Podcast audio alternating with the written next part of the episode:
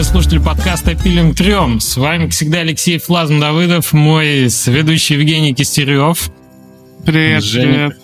Привет. И сегодня у нас в гостях Григорий Родовильский с Григорием, э, геймдизайнером аналитиком и человеком, изучающимся исследованием э, игр и рынков с более чем 15 годами опыта, мы сегодня поговорим про то, как, собственно, рынок исследовать. Очень горячая тема. Вы просили нас позвать кого-то из мобильной разработки. Мы позвали кого-то из мобильной разработки. Узнаем, вот как это я. может помочь.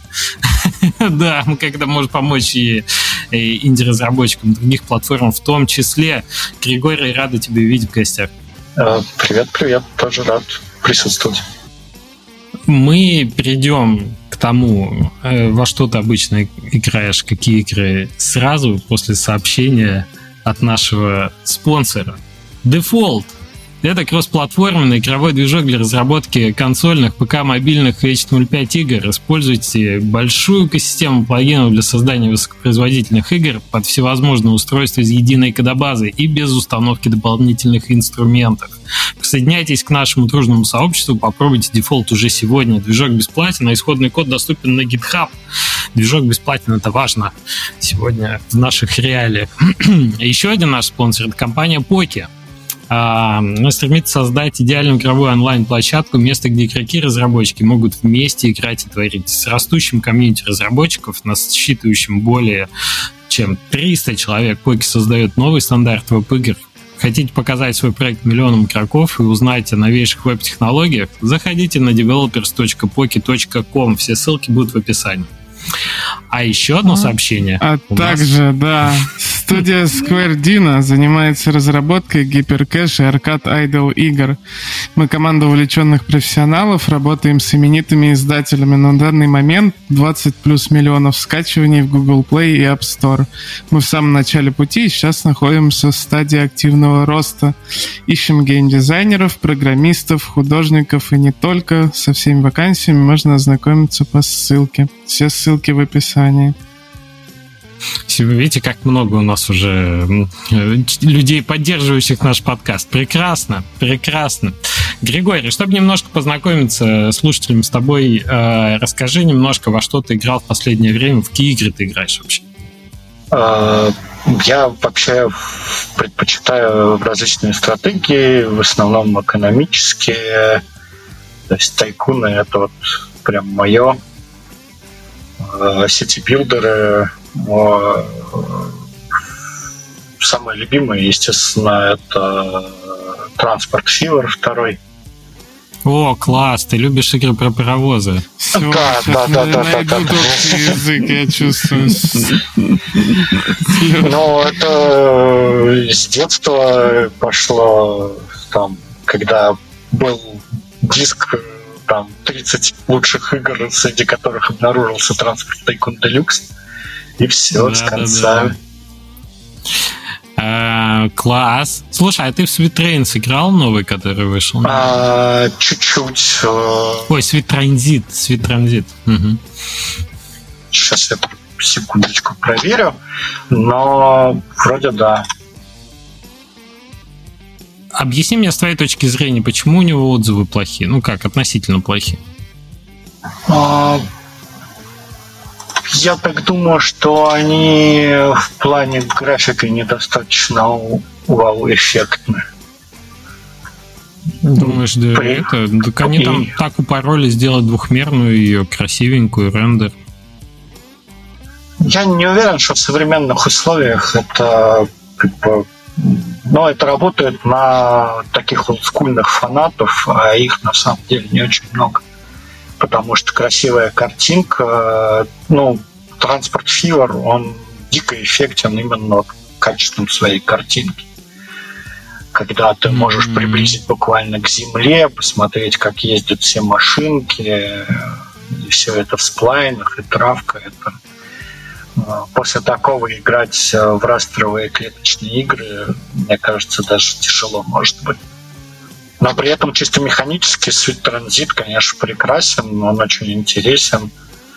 Э, они наконец-то сделали систему семафоров, э, которая ну, казуально и понятно сразу со входа вот, в игру. Вот мне это надо изучить момент. Мы прямо сейчас думаем над семафорами. Так, хорошо. Sweet Transit принимается. Что-то еще из последнего, что тебе понравилось? Это надо тоже библиотеку посмотреть.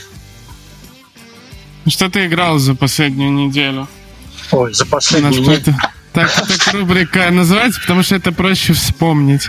Э, э, тогда это надо открывать телефон, а не компьютер, не Steam. Вот. Вот, вот, вот мы и добираемся до сути. Да, тут э, в Хабе наконец-то выпустила на мир несколько новых своих игр.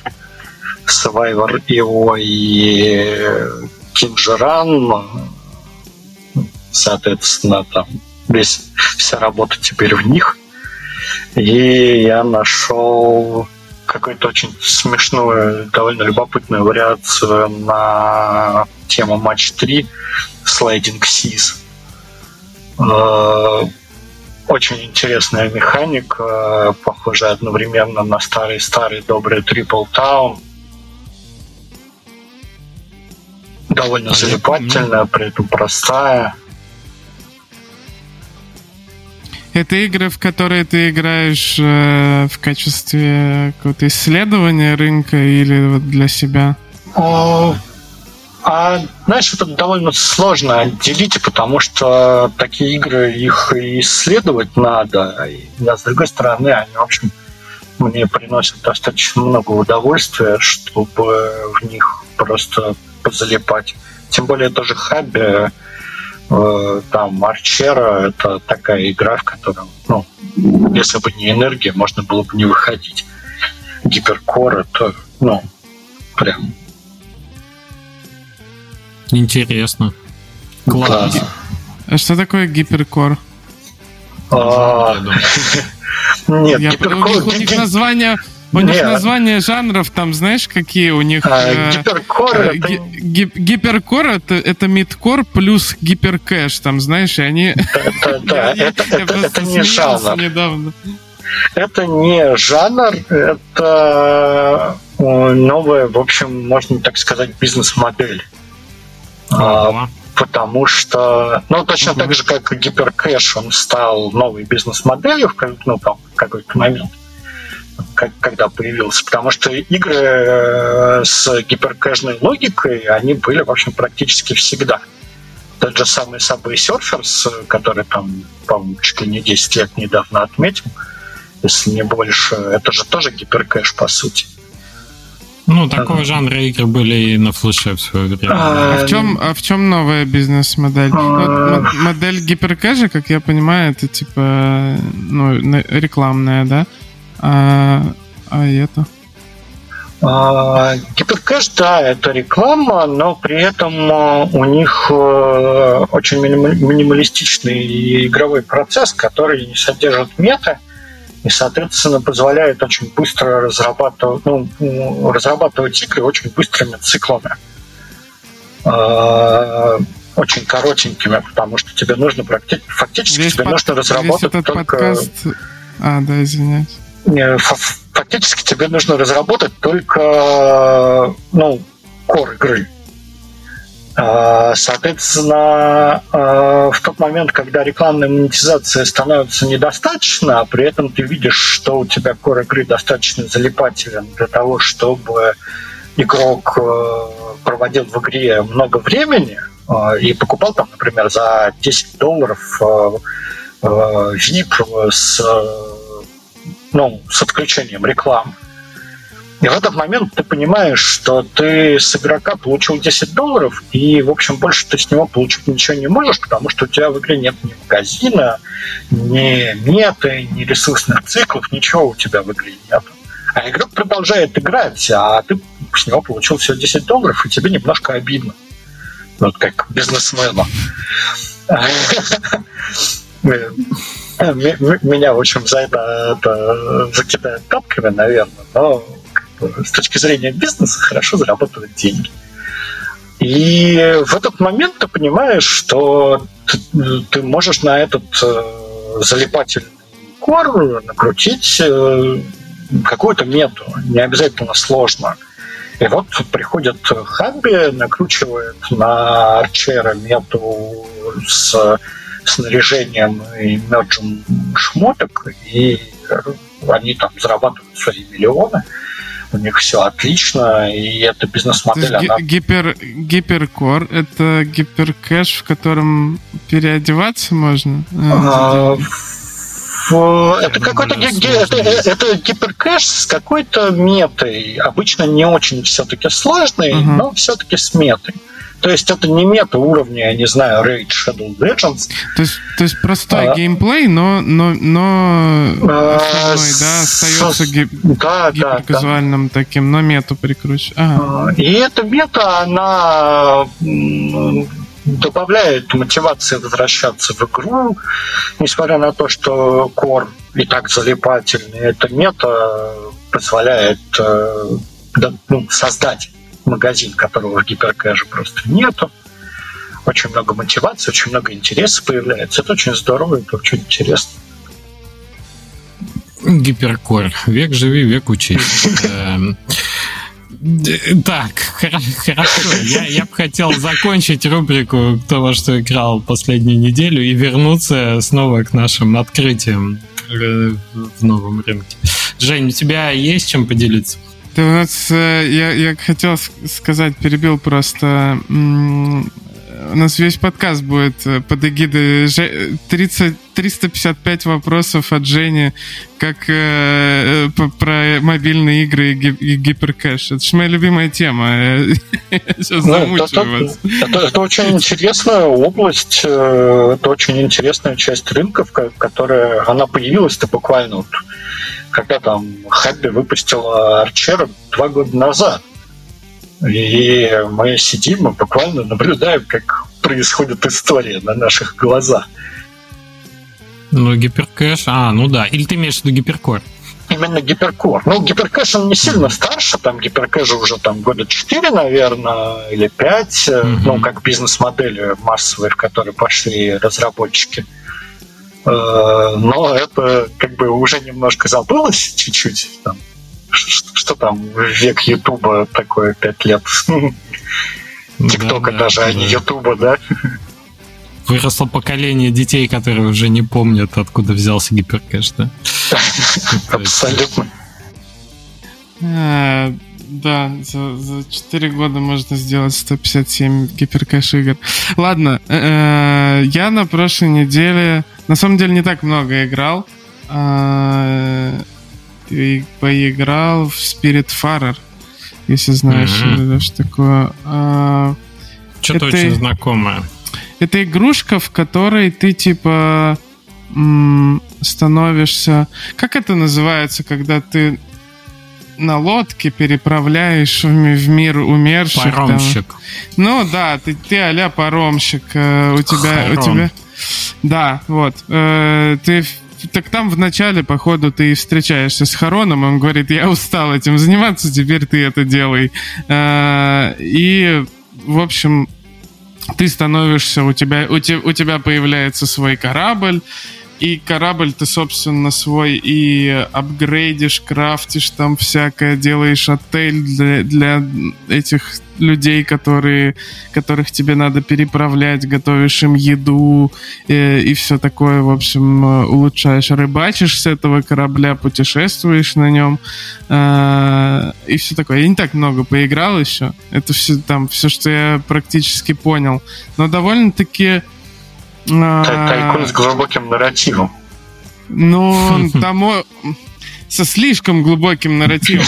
Игра на самом деле э, сама по себе классно срежиссирована, она очень красивая и все такое, но похоже там просто был какой-то писатель, которому, ну, я не знаю, не знаю, по-моему, ему в какой-то момент делать нечего уже было, и он написал три разных пакета текстов, которые все запихали в игру.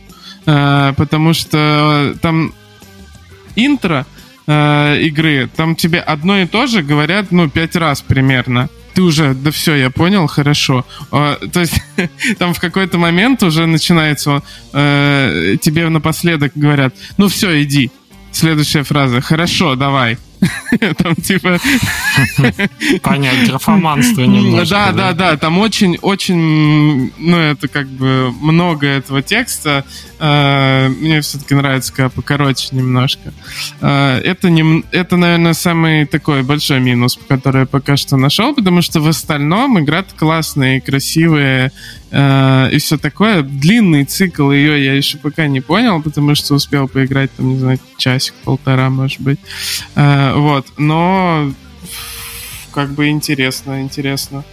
Какие-то strong vibes э, этого, да, Мидзаки, унесенные призраками чувствуются, как будто Да, и не знайки на Луне. Да, да, визуально, кстати, очень выглядит интересно. Это прям мультик какой-то. Не, она прям вот как с точки зрения продакшена, да, что можно выжать из режиссирования 2D графики такой, э, мое почтение, как бы там, там э, правда эстетически а, это классная вещь, как там ощущаются рассветы, закаты и, и, и все такое, это очень Рассветы, круто. Закаты. Извините. Так, класс. Что-то еще же? Да нет, я же говорю, немного Хватит поиграл. Да, Понятно. А я досмотрел на Netflix сериал, короче, про тех, кто машины делает, и начал смотреть про лесорубов сериал. Ну, в смысле, этот не сериал, а... Реалити-шоу. Называется Реалити-шоу, да. Это так увлекательно. Я теперь хочу делать игру про лесорубов. У них столько проблем. У них там какие-то эти, мосты ломаются. Когда до участок не можешь попасть, там оставляешь бревна, тебе штраф миллион долларов дают, если ты не успел все вовремя Только вывести. если можно будет возить бревна на, на вагонах. На, этих, да. на поездах, да. Блин, там они управляют кучей каких-то средств, и, ну, в смысле, транспортных. Очень. А в чем там шоу заключается? Шоу в том, что это одна из последних канадских лесопилок, которая управляется, ну, не, не в большом этом, а управляется семейно по-старому, а, то есть она небольшая. И вот они заготавливают этот кедр красный и Red Cider, Потому что yellow cedar — это эвкалипт, и он не так ценится, как красный кедр. А всех хотят красный кедр, а его мало. А там снег поздно выпал, что-то как начинается это сезон пожаров, надо до него успеть. И они, в общем, помимо того, что они его рубят, они еще отправляются э, этот, на реку и в заливы собирать плавун. То есть то, что упало, плавает в воде, и там тоже кедр плавает, оказывается. И он бесплатный, его можно собирать просто на Топляки на это называется топляки. В общем, у них ломается лодка. Это так увлекательно оказалось. Это, это лучше, это, чем это, «Игра престолов». Симулятор Леша, посмотри. Аляска, семья из леса. Тебе это очень понравится. Ты уже приближаешься по сеттингу близко к этому. Следующий бери ее. Есть же симулятор владельца э, автозаправки который там тоже Gas с каким-то... Да, который тоже с каким-то нарративом идет э, про то, а, как я видел. Кстати, я сбежал от бандитов из города. И, в общем, можно вполне себе... Увлекательно. Но я да. вчера запустил Car Mechanic Simulator 21 21 года, 2021. Как? И это совсем не так увлекательно. Меня заставляет менять масло в машине и, и крутить болты и еще что-то. А где, понимаешь, нет этой интриги. Может, я просто не распробовал, что там надо дальше что-то восстанавливать, флипкар сделать, знаешь, типа ты ее отремонтировал, продал дороже и так далее. Но пока что меня вот это не зацепило так. Может Блин, а это не в Car Mechanic симуляторе, это тема, что ты как на свалке где-то начинаешь, и тебе... И это тоже есть. Есть там? И это, это там тоже uh-huh. есть, да. Но я пока до этого не добрался. Может, я уже уставший был вечером, и, и меня заставили болты крутить, и я забил. Ну, в общем, э, что-то я не распробовал пока вот этот вот этот флоу внутри. Купи подешевле, восстанови. Ну, это, это медитация уровня симулятора газонокосильщика. Да, и фарм-симулятор, я думаю. Ну, фарм-симулятор сложнее, там надо выбирать, что сажать, технику сложную покупать, и когда у тебя из набора только этот маленький тракторочек, ручная газонокосилка, ну, вот это вот Я думаю, что все мы закончим Евротрак симулятором по итогу. Просто будем включать и ехать. Надеюсь, что нет.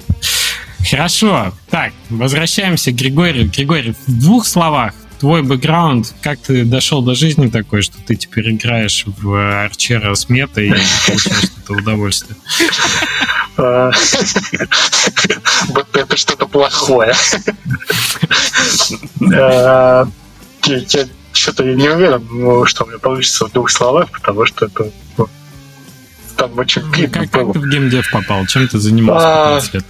А, да, я в геймдеве 15 лет. А, в геймдев я попал очень просто. Я в институте работал программистом на 1С, всяких бухгалтеров обслуживал.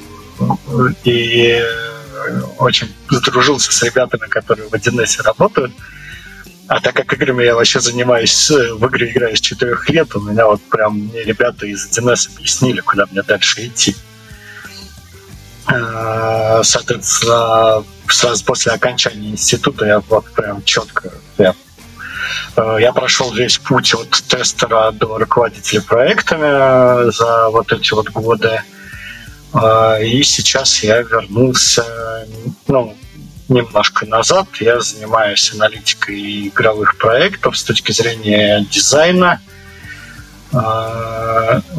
игр и за это, в общем, за эти 15 лет я участвовал, участвовал в разработке, наверное, больше 40 игр, а, потому что работал практически все это время, работал практически только над мобилками.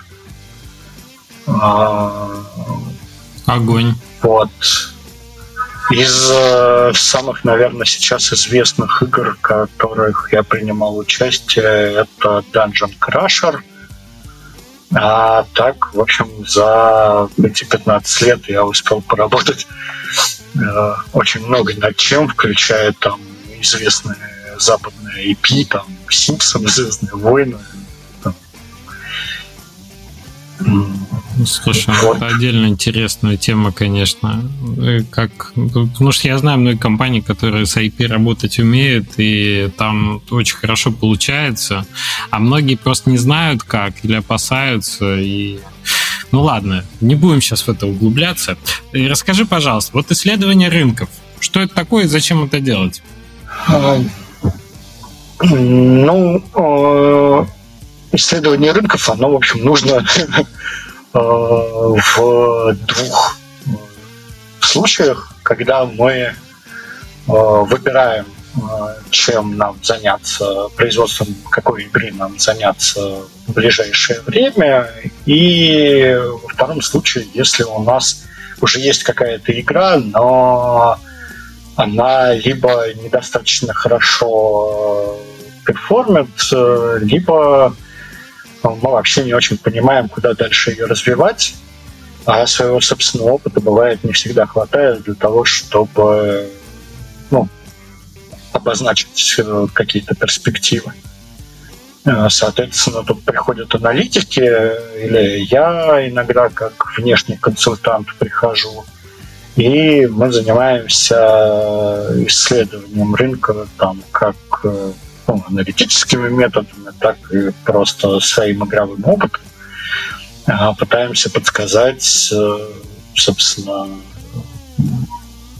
как должна выглядеть игра, которая будет зарабатывать деньги, которая будет э, выгодна бизнесу, интересна бизнесу, либо, соответственно, что нужно изменить или что нужно добавить в игру для того, чтобы она э, ну, с современной точки зрения выглядело правильно и давало хороший показатель.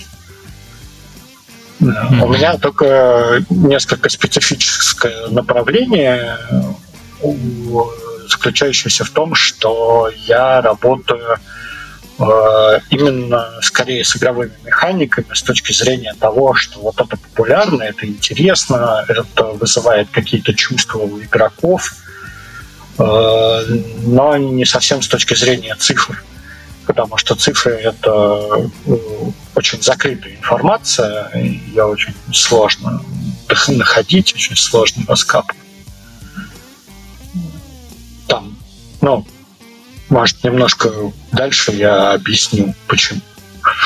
Угу. То есть ты больше на ощущениях. Ты как тот а... скаут из бейсбола, который не любит ци- манибол, цифры и статистику.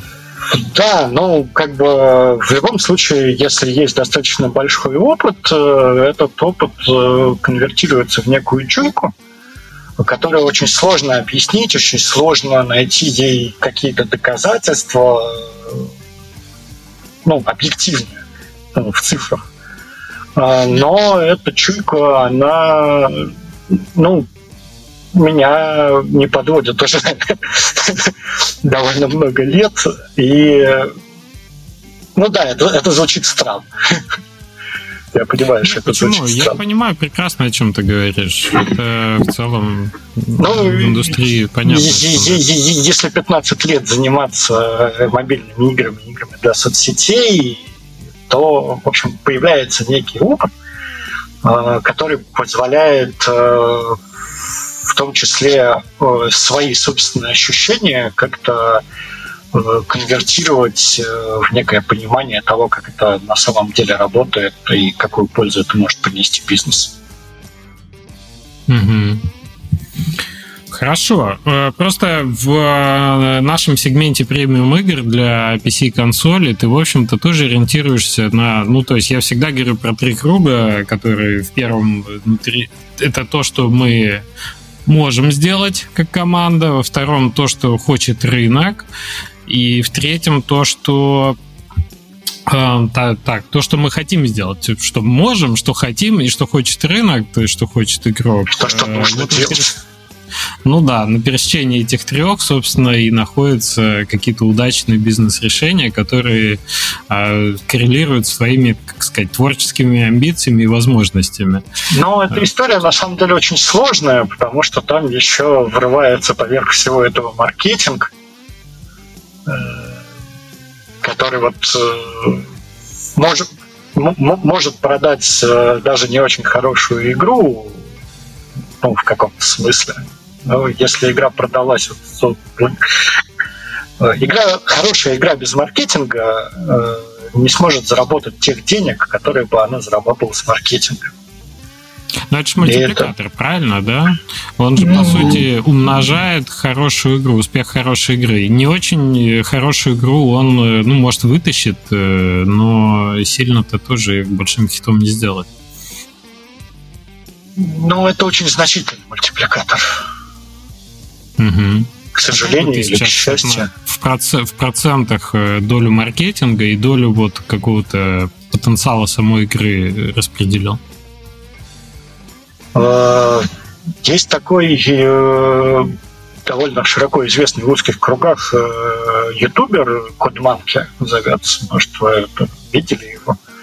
Он буквально несколько может, неделю или, может, с месяца или два назад у него было видео, в котором он анализировал э, успех или неудачу игр на выпускающихся на стиме. И он практически не анализировал какие-то качества этих игр, потому что, в общем, сделать красивую картинку мы научились. Там, ну, как разработчики, как индики, мы, мы можем сделать красиво но при этом он э, показывает какую-то игру и говорит, ребята, смотрите, у этой игры э, там всего там, 500 отзывов. И понятно, что это провал маркетинга, что автор этой игры не смог привлечь достаточно большую аудиторию, которая нагонит ему виш-листов, которые бы смогли создать ему базовую аудиторию, которая, в свою очередь, смогла дать бы ему э, отзывов достаточно большое количество. В результате вроде бы хорошо выглядящая игра, она э, в стиме потеряется. Просто потому, что в ней недостаточно отзывов, недостаточно сработал маркетинг. Поэтому э, если у, тебя цель просто выпустить игру и э, собрать какое-то количество отзывов, просто порадоваться тому, что ты сделал, что-то закончил, да, можно обойтись без маркетинга. Но если у тебя цель зарабатывать деньги и относиться там к разработке, даже если это инди-разработка, но относиться к ней как к бизнесу, как к тому, на чем ты будешь жить, благодаря чему ты там будешь э, есть что-то лучше доширака, э, то маркетинг необходим. И я не могу сказать, что там эта доля там 50% там, или 90%. Это просто необходимо. Это вот, вот в нынешних условиях. Ну да, с твоим тезисом я полностью согласен. Сейчас без маркетинга никуда. Это как бы как-то бурежка на этих Просто стоит, это немножко для разного размера компаний, для разного размера студий, для разных целей это немножко разные истории, потому что для индика, опять же, это может быть Discord, Reddit, э, там, Twitter, и э, ты этими средствами сможешь добиться успеха в том числе там, участвуя, например, в каких-нибудь конференциях, привлечь внимание каких-нибудь альтруистов, э, ютуберов. Это все возможно. А с точки зрения бизнеса, там, безусловно, подключается уже покупка трафика, подключаются различные агентства, которые занимаются там вплоть до создания страниц на этих краудфандинговых всяких платформ. Kickstarter, да, многие такое Патр... делают. Kickstarter, Patreon, то вот это все. Угу. Да, не поспоришь, это точно. То, что маркетингом надо заниматься, я думаю, красной нитью проходит ну, через я, слушай, наш подкаст. Я, я вот э, хочу сказать по поводу маркетинга такую тему, то, что ну, вот касательно... Не знаю, как это с мобильными играми происходит, исследование этого рынка на этом этапе, когда у тебя еще... Ты еще не начал ничего делать, только решаешь, что тебе сделать. Но в моем понимании с премиум играми на Steam э, очень важная история — это э, думать о маркетинге не тогда, когда им уже пора заниматься, а когда ты придумываешь игру. Ну, то есть, когда ты... Это а, безусловно вообще. Как, как, потому что потом это будет... Э, от этого не будет никакой отдачи. То есть, когда ты придумываешь игру, ты сразу... Ну, ты ее сам себе продал и команде продал. Значит, ну, ты, значит, другим, наверное, людям сможешь ее продать. Как ты, как ты это будешь делать? Как ты будешь о ней это, рассказывать? Это как, две немножко как... разные продажи. Они работают очень сильно по-разному. Не, ну да, ну да, можно, конечно, продать программистам, что вы сможете э, круто свой новый движок сделать, пока мы делаем эту игру. Я понимаю. Ну, я, я имею в виду, что придумывая игру, еще не начиная ни, ничего делать, никакого препродакшена, я уже заранее думаю о том, как, как об этой игре в принципе рассказывать, как, э, как ее запитчить там. Э, Да-да издателям, прессе, ютуберам, игроку, как может выглядеть Steam-страница для этой игры, еще даже не думая о механиках ее, э, ну, типа, об этом заранее думаешь. И, и если это продумать со старта круто, э, то потом главное это не потерять, что, что, что очень важно. Как я уже говорил пример с тем, что ты просто это вот написал себе на бумажке, это вот, вот все при, придумал, а, за, запер в сейф куда-нибудь и, и все. И через два года достал, и главное, чтобы она игра соответствовала этому и этим промо-материалам.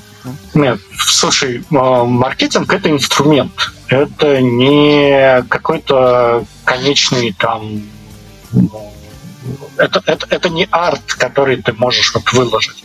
Маркетинг это план, Э, план, которому надо следовать, э, план, э, в котором на определенные даты, на определенные этапы накладываются некоторые действия, которые надо предпринять, которые не зависят от, от стиля, от жанра,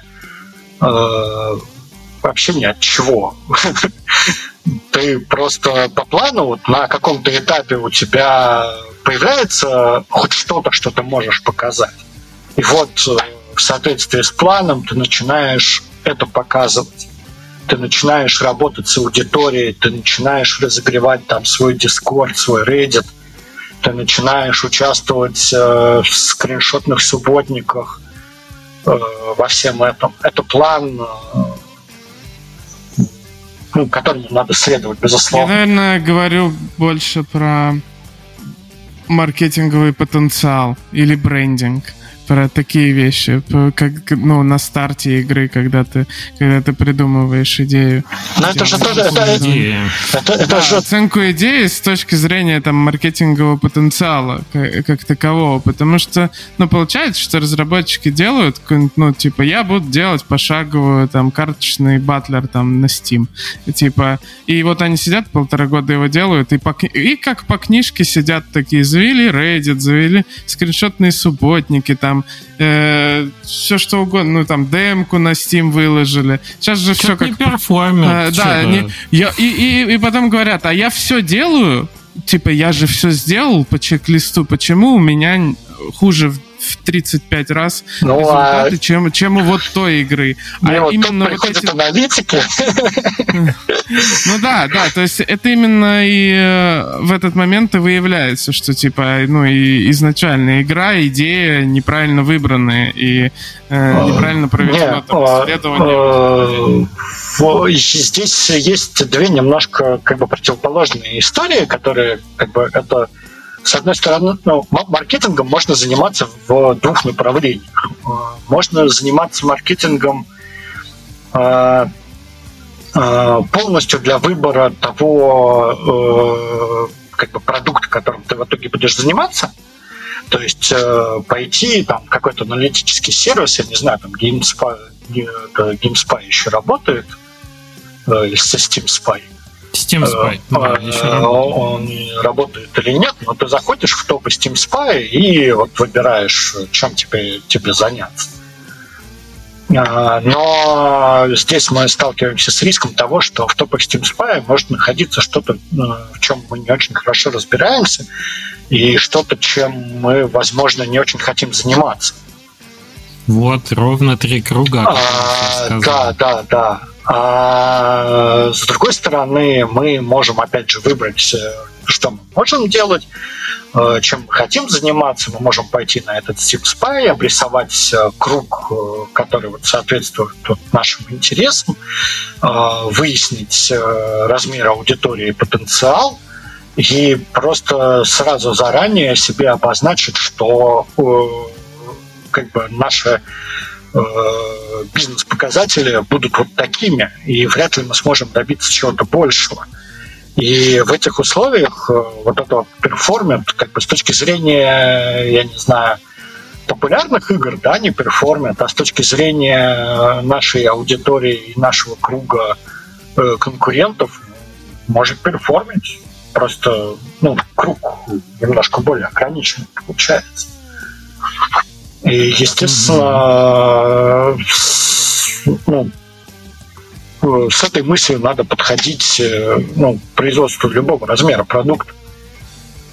Будь то инди, будь то бизнес. Будь то инди-бизнес. Да. Все логично. А, и если с первыми двумя кругами довольно легко определиться, мы, как правило, знаем, что мы хотим, и мы почти всегда знаем, что мы можем. Ну, пока там не попробуем, не узнаем, но примерно представляем наши возможности. Fallout своей а мечты. Вот, да, да, вот это домики набегают, вот это вот все. А вот с тем, как определиться с э, кругом, да, с размером аудитории под ту или иную комбинацию жанра, сеттинга, платформы управления, Тут вот уже, собственно, и тема нашей сегодняшней беседы, да, с помощью каких инструментов и каких методик можно оценить э, объем рынка под конкретный продукт, как вот его исследовать? А, но как бы, мы исследовать уже начали, потому что мы уже обратились к каким-то э, инструментам аналитическим, типа того же Steam Spy, Э, на мобильных платформах э, этих инструментов немножко побольше. Там есть всякие даты его, Magic, много всякого разного. Но эти инструменты, они не могут дать очень ну, абсолютно четкой картины, потому что они собирают только ту информацию, которая, в общем, им тоже в свою очередь доступна. Э, на мобильных платформах э, некоторые разработчики, например, открыто делятся этой информацией для того, чтобы э, в свою очередь получать какую-то информацию в ответ на тех же аналитических вот этих вот сервисах. Со Steam Spy все намного сложнее, потому что ну, это не такой инструмент, на котором разработчики бы чем-то делились. С другой стороны, там есть э, какое-то количество открытой информации там, по инсталлам, по виш-листам, э, по тем же самым отзывам. Э, тот же самый CodeMonkey, он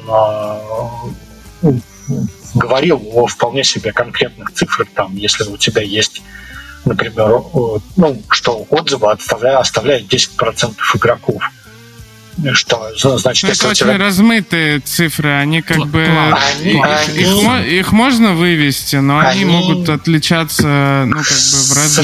К сожалению, они абсолютно все будут размыты и усреднены.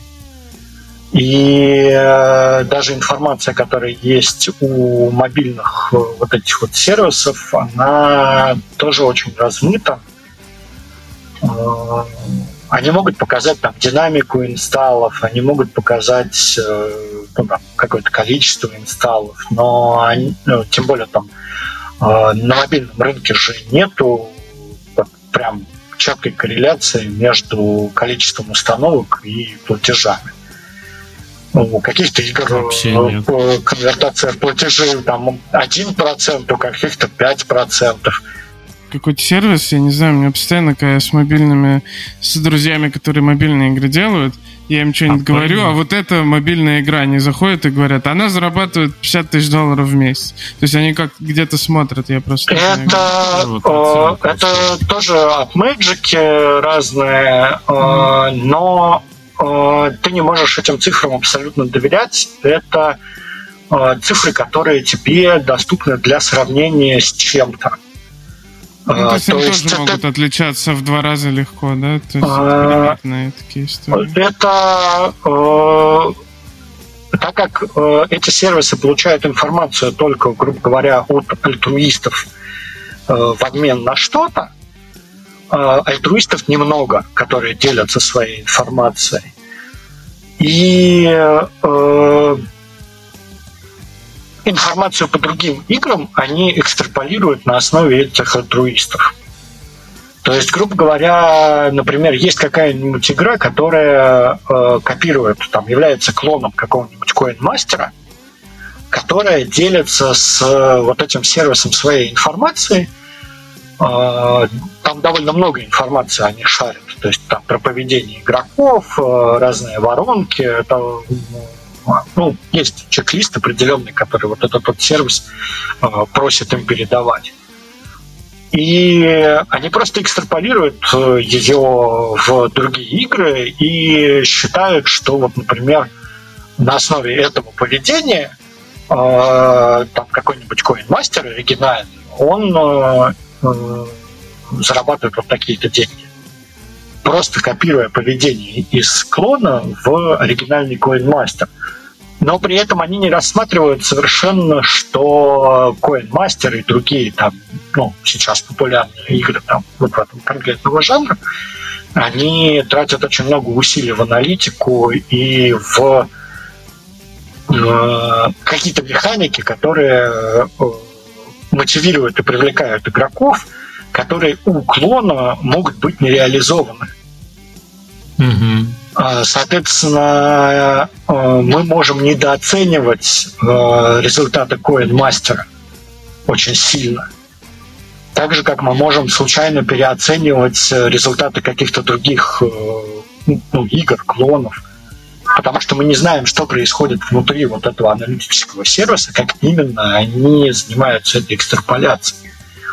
Но внутри себя, внутри вот этого сервиса мы можем сказать, что ну, вот относительно вот клонов, вот этот CoinMaster, он перформит вот так-то в сравнении с ними внутри этого сервиса.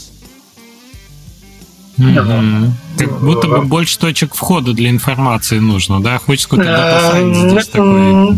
Да, надо просто найти некий якорь, э, который нам скажет, вот, э, что нам вот этой информации, например, достаточно. Потому что, э, ну, опять же, там тот же самый AppMagic, который показывает, что игра зарабатывает там 50 тысяч долларов в месяц, например, мы просто себе говорим, достаточно ли нам 50 тысяч долларов в месяц или нет. Э, вполне может так случиться, что у нас такого там размера студия, что нам этих 50 тысяч долларов выше крыши, и там ребята будут очень довольны как бы, такому достижению. И, соответственно, радостно потирая ручки, берем, ну, естественно, копировать механики из вот той игры, которая ну, показалась нам достаточно хорошей. И, в общем-то, все, на самом деле, вся аналитика, она строится из этого, достаточно ли нам вот этой примерной информации или нет. Э, если нам ее достаточно, то мы там переходим уже на следующий шаг э, какого-то деконструктора этой игры, какого-то деконструктора этой аудитории по возрастам часто эти сервисы имеют, там какие-то количественные, какие-то информацию по странам они могут показать. А следующий, соответственно, там наш главный инструмент, э, который мы можем использовать, это, собственно, Facebook, а, который имеет гигантскую аудиторию, огромный объем информации о людях, э, в которой мы должны... Там есть аналитический сервис интересов, э, и, соответственно, к этому сервису мы применяем какие-то ключевые слова, э, там, типа тоже там слот машины и, и там, игроков э, в каких-то локалях, э, каких-то сеттингов, которые мы можем к этой слот-машине применить. Например, там сочетание слот-машины и, я не знаю, сеттинга викингов. Мы получим какой-то... Ну, ну, survival это уже жанр, хотя survival слот машины звучит довольно любопытно. Ну, зомби-сеттинг а, тебе, пожалуйста, если ты сеттинг хочешь. Э, ну, да, пересечение зомби и слот машины. Я Внезапно. знаю такой проект. Да?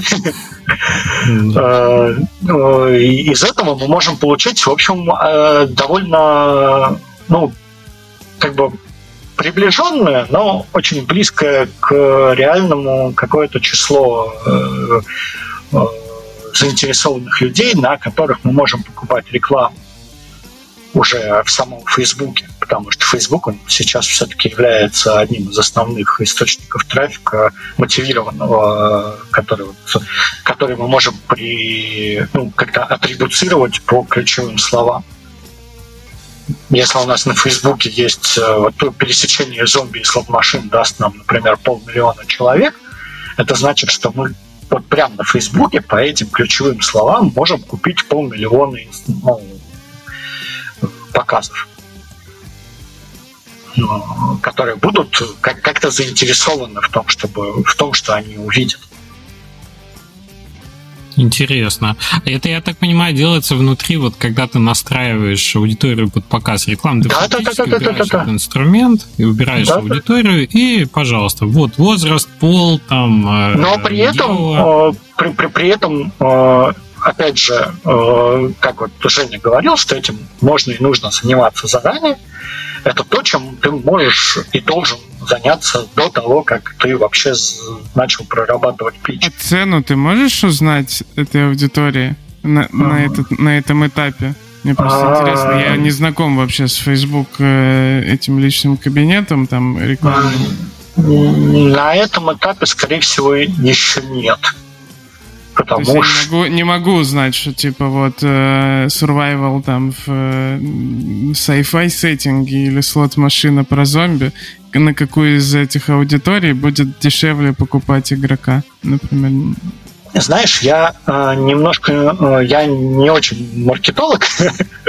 Я тоже. Ну, мы все не очень. Здесь лучше спросить у маркетологов, какие именно инструменты им доступны в этих условиях. Я думаю, что вполне можно сравнить с чем-то потому что я понять, я, я, если у тебя большая, если у тебя большая аудитория, то у тебя просто показы дешевле будут. Или... Не, но использование вполне понятно, правильно? То, о чем говорит Григорий, то есть ты, у тебя есть выбор, например, ты определился с жанром, ты определяешься сеттингом, и у тебя появляются данные из Фейсбука, какой объем аудитории тот или иной сеттинг э, хочет увидеть в комбинации с этим жанром уже объем аудитории это уже ну, метрика. Я просто себе как это представляю, но объем аудитории это одно, но ты можешь понять, найти какую-то штуку в очень широком жанре, да, очень широкий у тебя объем аудитории, но цена будет у этой аудитории, и там кровавый океан будет вообще. А, когда ты ищешь, э, ну, типа, ферма матч 3, ты найдешь там 300 миллионов человек, на которые будут стоить по 10 долларов, чтобы они установили там что-нибудь, потому что там уже я, я так думаю, что на, тысяч игр. На этом этапе это будет очень тяжело и, скорее всего, нет, но я не уверен.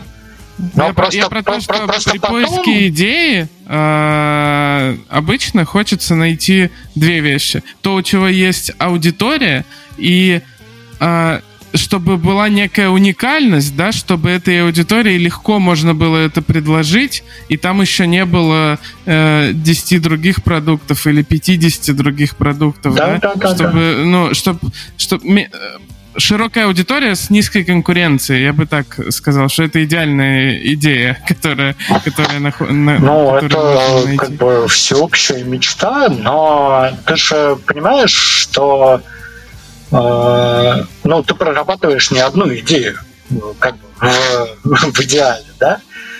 Э, ты, то, то, то, то есть либо ты э, делаешь, в общем-то, в каком-то смысле игру своей мечты, и просто смиряешься с тем, что у нее такой-то размер аудитории, который стоит таких-то денег, э, но это игра твоей мечты. Это, ну, возможно, она стоит того.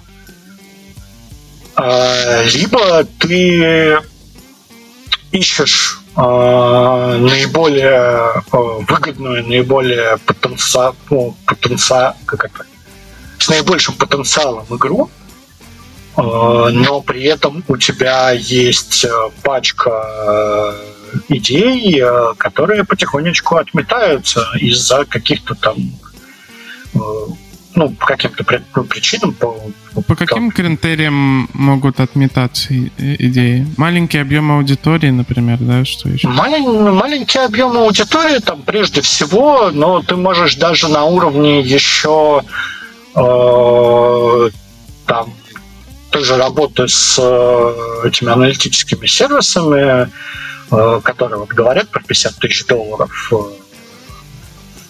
а тебе этого мало. И ты даже не доходишь до исследования аудитории, тебе просто мало 50 тысяч долларов, и все. Угу.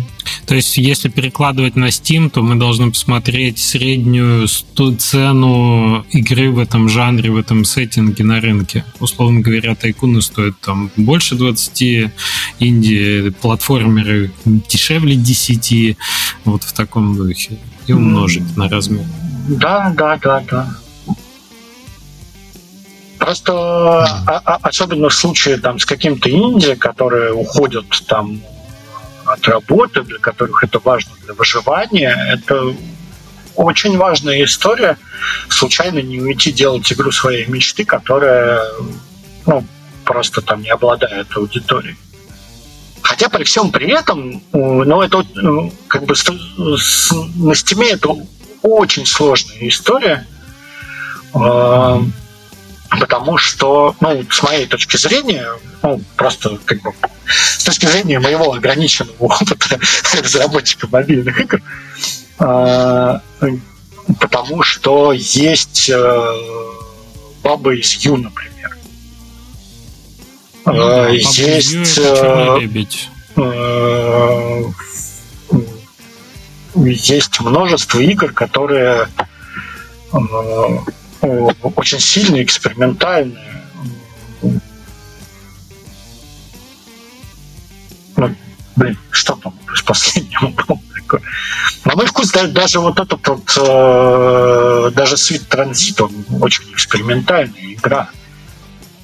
Я тебе про Sweet Transit, мне кажется, в отличие от Бабы из Ю, там все более-менее понятно. Там разработчик, э, он литовский, из команды, то есть он когда-то работал над Factorio, он, э, собственно, экспертизу из Factorio привнес. И почему там в отзывах это, он немножко объединяет стал жанры э, транспортного симулятора и градостроительного симулятора. И Но где-то, он... мне кажется, в этом он немножко просел. Но это, это дико интересно на самом деле. Ну, то есть, может, что-то просело, может, что-то непонятно, ну, что-то, ну, очевидно, что-то случилось. Что именно, пока не очень понятно. А, возможно, там более глубокое изучение отзывов там даст понимание. А, может, аналитика есть какая-то у автора. Но идея того, что э, предприятие для работы требует, э, чтобы работники туда как-то попадали, она, в общем, витает в воздухе. И, э, ну, в тот же самый транспорт Фивер играть, ну, абсолютно Интересно. любые тайконы немножко странно, потому что там есть заводы, которые должны находиться, ну, грубо говоря, в черте города – ну или хотя бы на окраине. То есть э, не может там, я не знаю, нефтеперерабатывающий завод находиться далеко от города. В этом ну, нету какой-то логики, нету смысла. Там, mm-hmm. Какой-нибудь завод, который занимается переработкой дерева, э, там, в бумагу, например, он не может находиться далеко от источника воды.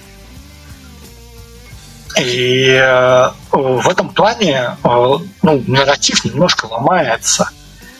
И когда ты восстанавливаешь нарратив хотя бы тем, что ты должен возить работников на этот завод, это, это круто. Я хотел бы, чтобы транспорт Фивер заставлял людей возить сотрудников на работу. Потому что это, это важно, в этом есть э, логика. Мне кажется, именно в этом преуспели э, City Skylines, то есть у них же там тоже симуляция чуть ли не каждого человека была. Да, да. Маршрута. Не, у, у транспорт ну, ладно, у транспорт, из, извини, надо это сказать, у транспорт Фивера тоже люди отдельные, и у них есть история, и они ездят на работу, но не, они ездят на работу в офисы, а не на завод. Ладно. Да, да, это можно тут долго это. В общем, э, то, на чем мы остановились, что мы можем проанализировать, э, используя инструменты Facebook и э, Steam Spy, например, можем проанализировать, какая на пересечении жанра, сеттинга и платформы, например, какая у нас аудитория по объему. Объем потенциальной аудитории, сколько да. они могут денег принести, да? И да, и понять финансово, нам это интересно или нет, что-то нам надо попробовать рядом. То есть я так понимаю, что, например, ты окей, хочешь делать этот жанр, да, вот хочешь делать tycoon, но при этом ты не уверен, например, э, что лучше перформит. типа э, не знаю, советский сеттинг или сеттинг западных городов там 70-х годов, да, и ты можешь это сравнить в Фейсбуке, например, а можешь пойти в Steam Spy и посмотреть э, Soviet Republic, насколько отличается от City Skylines, например, и, и добавить сюда еще а, какие-то дополнительные мультипликаторы, которые там есть. А после того, как мы счастливы с аудиторией, и с потенциальным э, финансовым э, диапазоном, да, который мы можем получить тут в плане бюджета. Что мы делаем дальше? А, я, кстати, извини, э, немножко на шаг назад вернусь. Мы тут скрестили ужас ужом мобильную аналитику с тайкунами, и, в общем, мы получили Коди Games, которая прославилась своим Empire, А, и у них есть еще куча огромнейших игр там про больницы, полицейские участки, юридические фирмы. А, Ого. Что там еще? Э, как, про киностудии. Коди Games.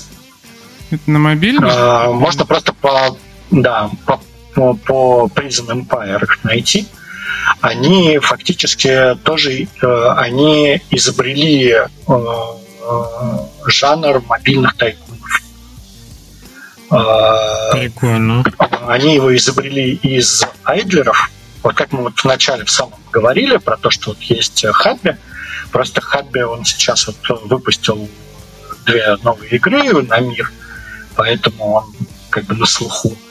А Коди Геймс, он был слуху некоторое время назад, но Коди Games тоже изобрели новый жанр э, мобильных тайкунов, э, который э, очень сильно выделяется среди других игр тем, что игрок может налажать в процессе прохождения уровня. То есть весь предыдущий, как бы все вот история, там почти 15-летняя история мобильных и социальных игр, которые есть, она заключается в том, что игрок не должен иметь возможности ошибиться. А, не должен иметь возможности пойти куда-то не туда, не должен иметь возможности что-то потерять, как вот, например, в различных там травианах, когда ну, в оригинальных травианах у игрока просто отвоевывали города и отправляли его на край карты. А в мобильных социальных версиях нельзя выгнать игрока из его самки. Его можно задавить, так что он просто уйдет из игры, но при этом ну, ты, ты не можешь владеть двумя замками, тремя замками. И точно так же у Cody Games появилась возможность вложиться, вложить все деньги не в тот, как бы не в то направление развития ну, фирмы, и что настолько значительно портит игровой процесс, что прям восхитительно. А, но при этом а, ощущения от игры совсем другие. Это совсем другой челлендж. А, ты действительно сидишь и изучаешь игру, она тебе не подсказывает, куда вот теперь, вот как вот в фермах обычно это происходит они подсказывают, что теперь, а давай вот теперь вот э, ты докачался там до 15 уровня, а значит, ты теперь встроишь там э, молочную ферму. Нет, э, в играх Cody Games ты можешь ошибиться, и тебе нужно изучать твой уровень для того, чтобы искать те бонусы, которые наиболее важны тебе для развития там, в данный момент. Это очень круто. А, так, извините. Теперь мы... Да, небольшое это, да, ты вспомнил нам не, несколько фактических, на, эм, так сказать, материалов да, добил. А по прототипированию можешь побольше рассказать, как инструмент тоже для дальнейшей работы над э, идеей игры? Ну, да, когда мы что-то выбрали, а, мы выбирая какую-то новую игру, э, и, собственно, вот как э, Женя опять же говорил, пытаясь найти в игре что-то оригинальное, что нас вывело бы из Красного океана и дало бы нам какую-то новую аудиторию, нам приходится ну, выбирать что-то, ну, искать что-то новое, и иногда это может быть новый сеттинг, это может быть Э, новая механика. Э, и эти две вещи просто немножко по-разному прототипируются, немножко по-разному изучаются. Потому что если ну, мы собираемся экспериментировать с сеттингом ну, там, или с, со стилем арта, то это абсолютно артовая маркетинговая история, э, где нам необходимо просто создавать так называемых фейковых скриншотов, и мы их можем э, сразу отправить э, в маркетинг, мы их можем сразу отправить на Facebook и э, получить ту самую стоимость трафика, ту самую стоимость инсталла, какой-то конвертации. На основе там, какого-то своего опыта мы можем понять, что вот если у нас стоимость ну, привлечения внимания э, в картинку такая, то когда у нас будет готовая игра, то эта стоимость ну, как-то изменится. Здесь э, ну, только опыт поможет. Возможно, где-то в открытых источниках есть э, информация о том, как конвертируют, ну, как меняется цена. Я этого, честно говоря, не знаю, но это методика исследований. А, соответственно, если же мы собираемся э, в качестве чего-то оригинального в игре использовать игровую механику, нам, соответственно, надо ее проработать, нам надо ее э, в каком-то виде реализовать, и, соответственно, э, отправляется механик на плейтесты, на мобильных платформах существуют компании, которые занимают, ну, предоставляют э, услуги организации плейтестов. Э, после, ну, кроме как ну, отыграть игру, мы еще можем заказать, провести опрос игроков после того, как они в нее поиграют. Из этого опроса мы можем сделать какие-то выводы.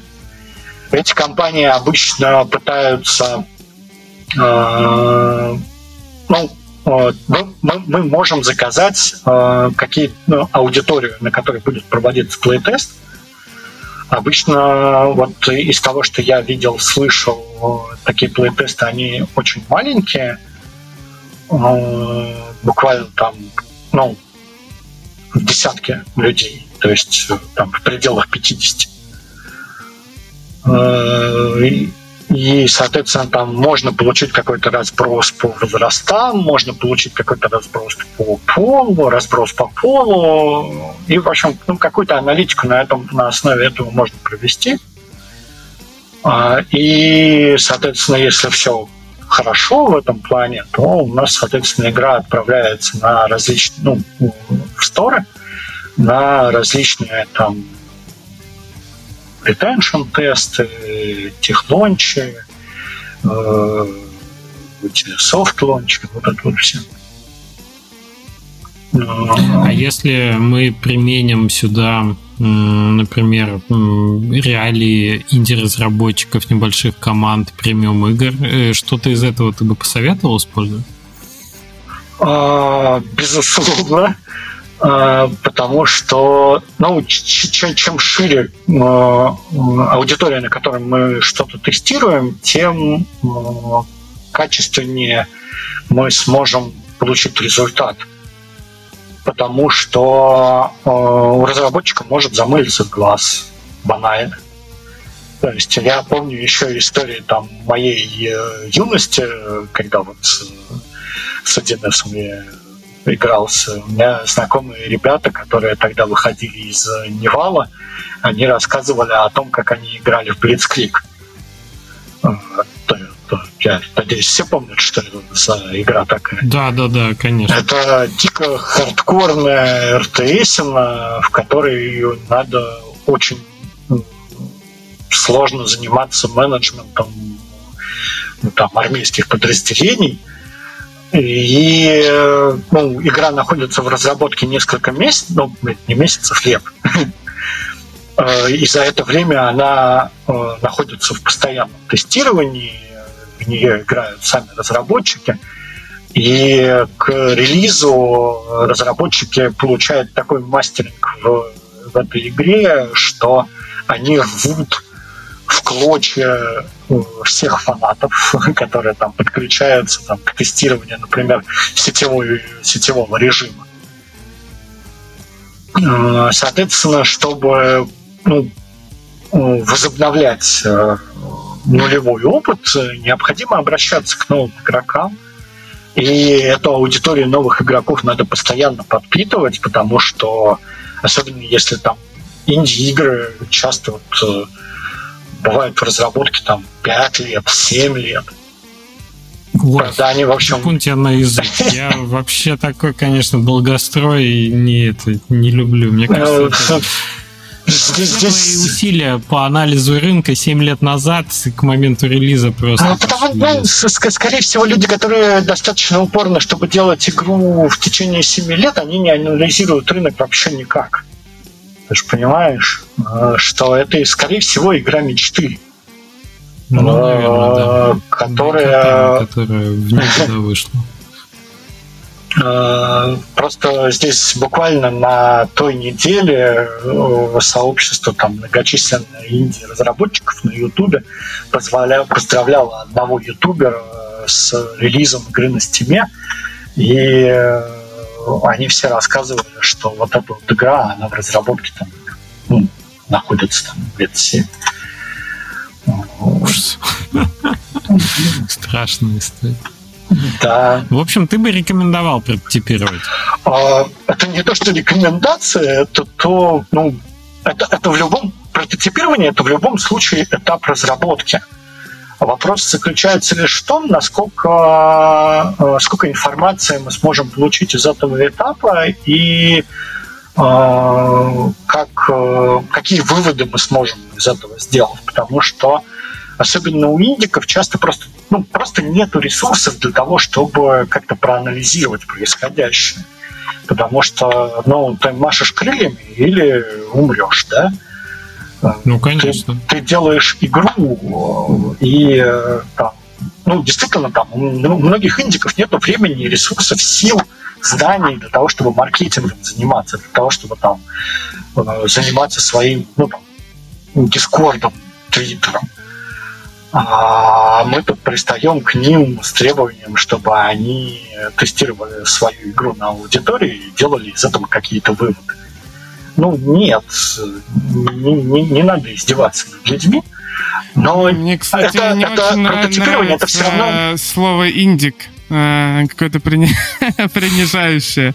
А на, на самом деле это, очень, очень, хоро- это, очень великие, Это великие самоотверженные люди, которые делают то, чего не могу делать я, например. Ну, это такой э, стереотип.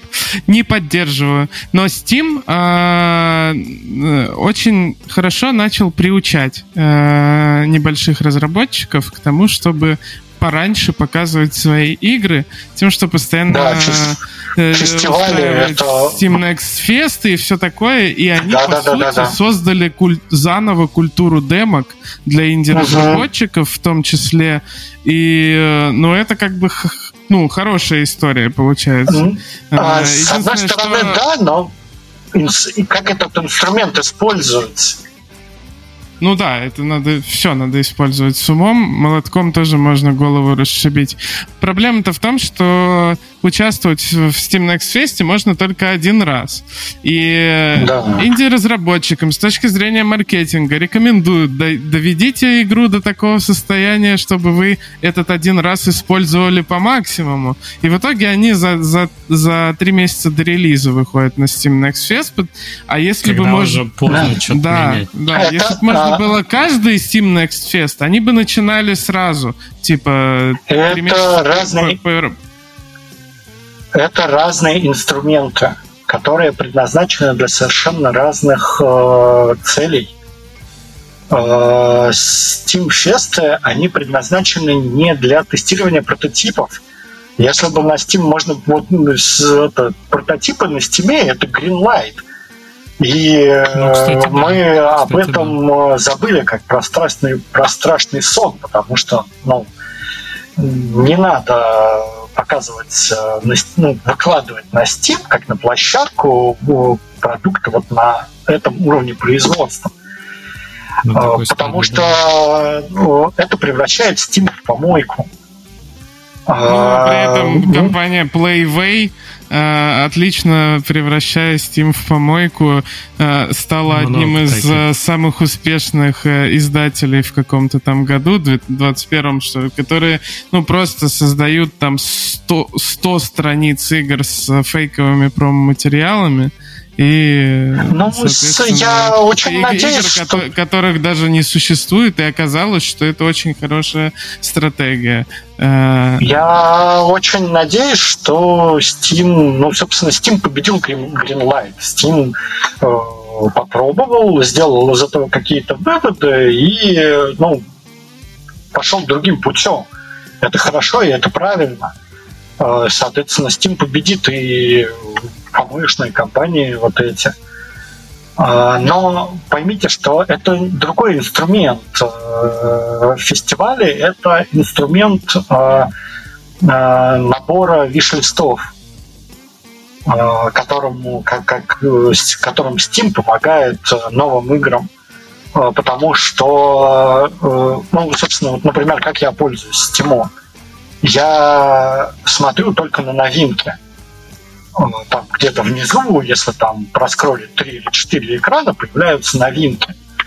И мимо меня пролетает огромное количество игр, которые бы ну, меня бы заинтересовали, но просто потому, что алгоритм новинок стрима самого, он ну, не идеален. И э, когда я захожу на фестиваль, на фестивале не, ну, не слишком много игр показывают. Э, достаточно для того, чтобы я, как вот активный пользователь стима, э, смог их всех пролистать и найти то, что мне интересно. Э, по жанрам, там, еще по каким-то критериям. Да, даже все игры можно пролистать. Это, ну, их реально не очень много. Я пополняю свои виш-листы и помогаю разработчикам игр своими виш-листами. Этим методом там какой-то отзыв даю. Прототипирование же это совсем другая история, которая э, предназначена не для э, подогрева ожидающей аудитории. А, прототипирование – это этап э, изучения э, игровой механики, которую ты собираешься поставить в основу своей, ну, там, своей игры. Но мы говорим о прототипировании в контексте, не в контексте разработки геймдизайна, да, а мы говорим о прототипировании в контексте исследования рынка. А, а для того, чтобы Но... это стало, стало, чтобы прототипирование стало элементом исследования рынка, это надо прототипы показывать людям извне куда-нибудь, а не внутри команды да? запр... ну, сделал прототип, играл. И такой культуры... А, не обязательно. Такой культуры, конечно, нет а, сейчас. Я говорю то, что Steam Next Fest, ну, типа, приближают немножко к этому, но все равно очень поздно э, разработчики показывают игры свои. А, я не очень спец по стиму, опять же, но у меня есть такое ощущение, что игры, которые очень сильно заранее начинают показывать себя на скриншотных субботниках, а, они а, намного лучше набирают аудиторию. А скриншотный субботник это, в общем, это и есть прототип на гифках. Ну, в том числе можно и так сказать. Прототип визуальный. Э, да, но ты в том числе ты, ты можешь получить какой-то но, фидбэк не только по визуалу, но и по механике тоже. Потому что вот вспомните он ту игру про этого монстра в стиле этого нечто. Вообще а, когда название. там это красное, это да, да, угу. да. Она отлично прошла через скриншотные субботники, привлекала, на мой вкус, огромное внимание к себе. И мне кажется, она и предалась хорошо. Ну, это более чем это, это, ну... это огромное огромный вопрос. Не, не, скриншотные субботники очень часто не коррелируют вообще никак с продажами Разно. в Steam. Ну, потому что, возможно, там ну, намного сложнее маркетинг устроен. Ну, я, я реально этого не знаю. Просто это э, разным компаниям доступны разные механизмы. Ну да, так, ну, так вот получилось. Э, я думаю, что ну, вполне возможно, там, грубо говоря, крупные компании, которые издают э, сингловые игры для Steam, они один черт э, заказывают э, плейтесты внешние. Э, возможно, просто индики либо просто не знают о существовании этого инструмента, я просто не в курсе, либо этот инструмент может быть для них слишком дорог. Это тоже возможно. Сколько стоимость? Я не знаю. я, я, не, я не, не, могу сказать. Э, Было бы интересно. Э, но это инструмент, он есть. И я не соглашусь с тем, что прототипирование должно быть всегда прям внешнее-внешнее, потому что но на каких-то минимальных этапах прототипирование вполне может быть абсолютно внутренней историей, потому что есть, ну, мы не первый день играем в игры, мы не, э, не в одну игру в нашей жизни играли, Соответственно, мы вполне можем оценить происходящее в какой-то игре, даже если там это не наш любимый жанр. А, это Мне может быть экшен, аркада, это может быть все что угодно, и мы вот внутри своей компании мы можем понять, что в ней хорошо или что в ней плохо, что в ней нужно изменить. И а, внешнее тестирование прототипа вот с внешней аудитории на плей-тестах или там дальше на ретеншн-тестах, это история не первого даже месяца разработки мобильных игр. К э, этим внешним тестам приходишь там, там второй, третий месяц, там четвертый, когда, ну, когда уже сложилась э, четкая картина того, что это за игра, и нам осталось только но действительно проверить, они не ошиблись ли мы в своих собственных чувствах. Интересно. Я просто хотел замечание такое сделать, что внутреннего плейтеста никому не удастся избежать. Мы постоянно это делаем, даже неосознанно и не, так сказать, не подконтрольно. Просто в зависимости от размера компании у нас э, компания может работать над несколькими продуктами, у компании может это быть тогда отделы, уже которые... сразу внешнее становится тестирование. Даже если в рамках одной компании делается три разных продукта, то это уже немножко внешнее. Ну, типа, то есть, если, если люди играют, которые, которые не делают эту игру непосредственно. Просто мы разница, говорим... разница заключается в том, что для плейтестов, вот, которые, за которые ты деньги платишь, туда набирают ну, непрофессиональных разработчиков. А мы все-таки, работая в компании, зачастую даже там, если это просто юрист там, или бухгалтер, у него будет опыт игровой и опыт понимания того, как игры работают, намного выше, чем э, нужен для чистого эксперимента.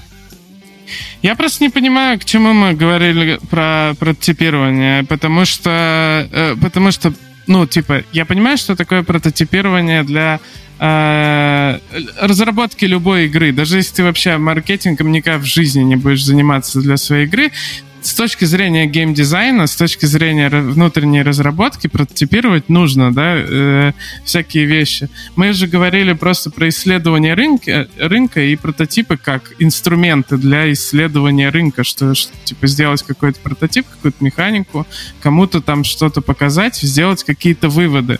Э, и именно об этом я говорил, что там культуры такой нету, делать это на ранних этапах. Просто немножко смешалось, и я, ну, понятно, что все внутри, внутри компании что-то прототипируют, э, э, программи... программисты играют в то, что, в то, в то, что они делают, геймдизайнеры играют. Я могу сказать, опять же, там, с точки зрения мобильной разработки, потому что она намного более итеративнее растянута по времени, то, что это Game as a Service и все такое – а прототипировать нужно абсолютно все. А, и тут мы, как бы, как, как бы, когда игра у нас уже запущена, это превращается в АБ-тест. А пока mm-hmm. игра у нас еще не запущена, ну, это, ну, это не АБ-тесты, это, ну, как бы немного более просто поверхностная аналитика. Но э, с точки зрения мобильной разработки ты, ты прототипируешь абсолютно все и проверяешь, насколько это хорошо идет на аудиторию. И это, естественно, касается не только чисто вот визуальных решений, но и механических, потому что тебе там, ну, когда ты делаешь там какую-то очередную фичу на метагейм, тебе надо отпрототипировать, оттестировать, там, например, сезонный пропуск. Потому что просто так его бухать, вот я, я как аналитик-механик, я могу сказать, что вот у нас вот самые там, зарабатывающие игры там, похожих жанров, они все имеют сезонные пропуски. А, и да, давайте мы тоже будем иметь сезонный пропуск. Но э, из зарабатывающих конкурентов сезонных пропуск там, например, десяток конкурентов, и из десяти конкурентов э, семь оригинальных решений какое из них применить, какое из них наилучшим образом подходит нам. Теперь тестируешь, вот все равно то же самое. Ну, просто та аналитика об тестами уже уходит, ну, чуть-чуть по-другому все начинает работать. Но с точки зрения выбора рынка, вот ты с самого начала поиска продукта, э, ты все равно будешь прототипировать механически что-то я не знаю, вот мы возьмем там те же самые тайкуны мобильные, там, геймсовские. Э, ты берешь и делаешь тайкун, посвященный, э, ну, я не знаю, там, переработке мусора. Ты каким-то образом делаешь, ну, какой-то игровой цикл, который там симулирует переработку мусора, запускаешь ее в аудиторию, а она вообще не прет потому что твоя симуляция оказалась, ну, там, например, слишком поверхностной или еще как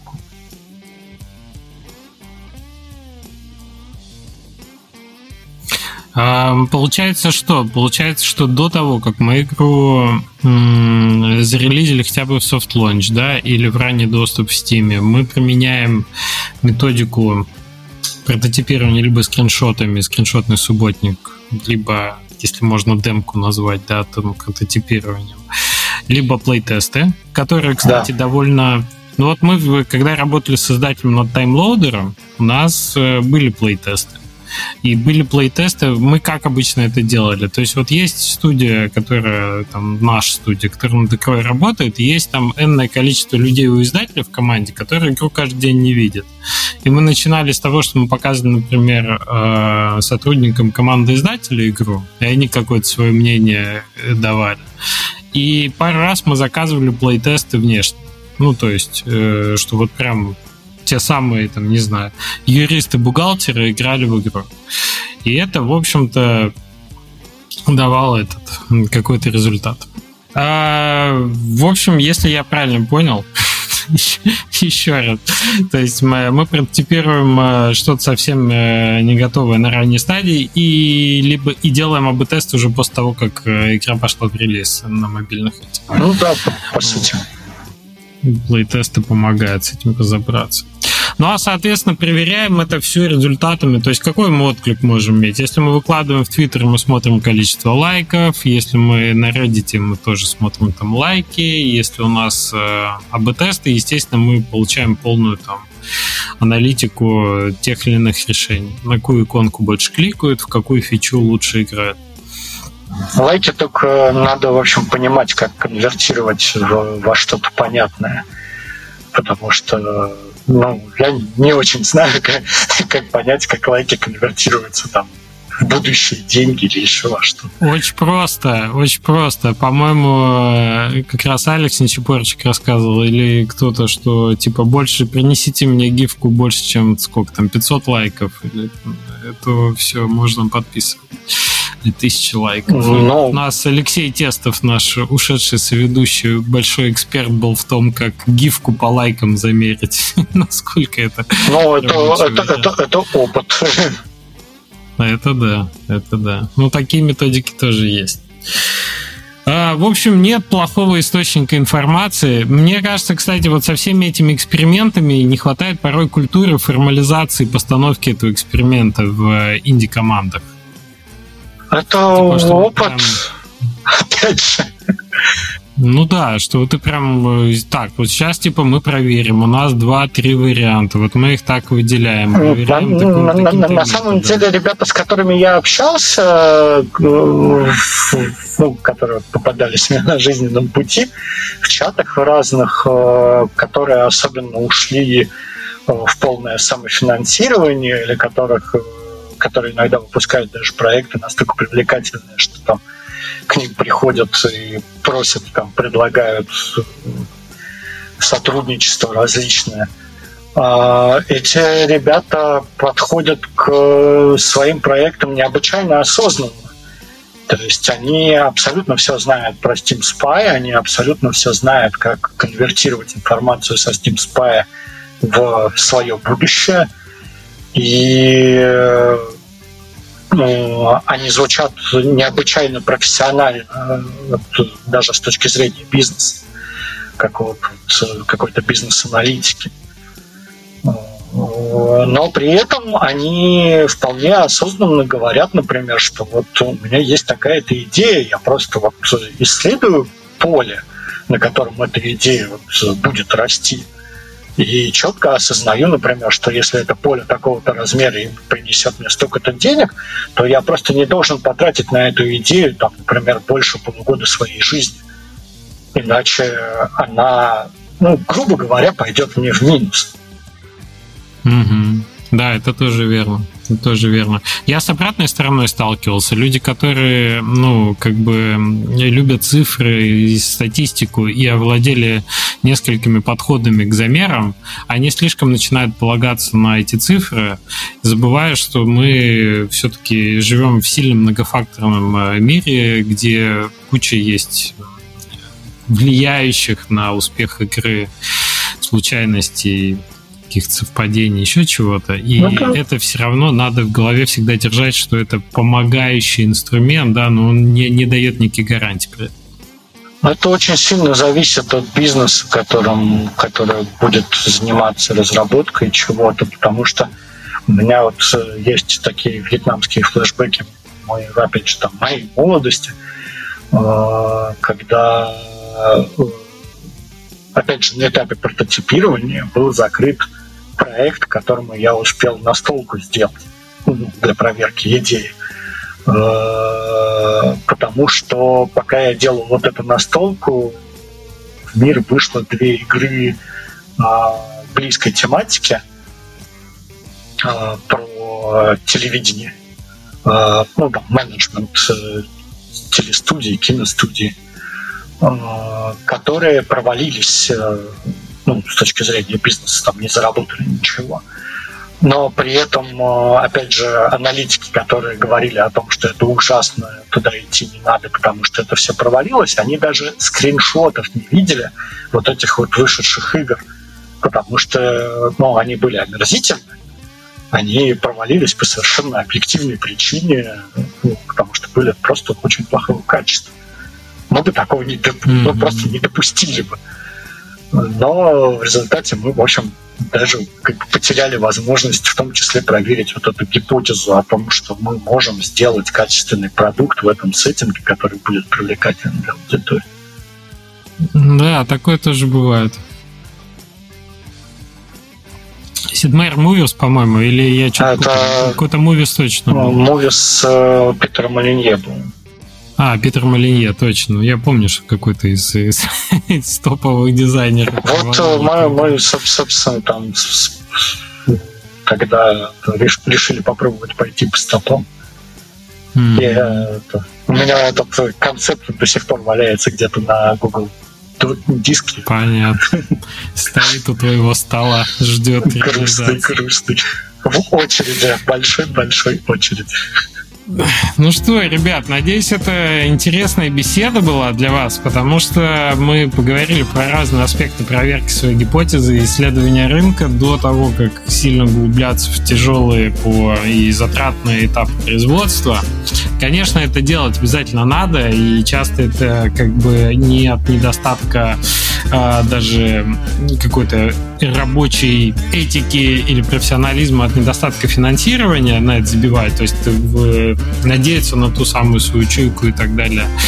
А, всегда все по-разному, но это хороший, наверное, инструмент, который не стоит полностью игнорировать. Это та же проверка по Steam Spy по Facebook занимает не так много времени и, наоборот, может стать источником инсайтов каких-то для вас, показать какую-то область, ниши, которые вы иначе пропустили бы. Так что дайте нам знать, было ли это полезно и интересно для вас. Кроме этого, напоминаю, что у нас есть комментарии на YouTube-канале, есть подписка на email, в который можно подписаться, чтобы не пропускать новые выпуски и всегда оставаться с нами на связи. У нас есть телеграм-канал, где постятся интересные анонсы предстоящих выпусков и тизеры, которые стоит подгадывать. И Увидимся через недельку. Рады были с вами снова пообщаться. Григорий, спасибо большое за выпуск. Спасибо, пока. что пригласили. Пока. Всем пока.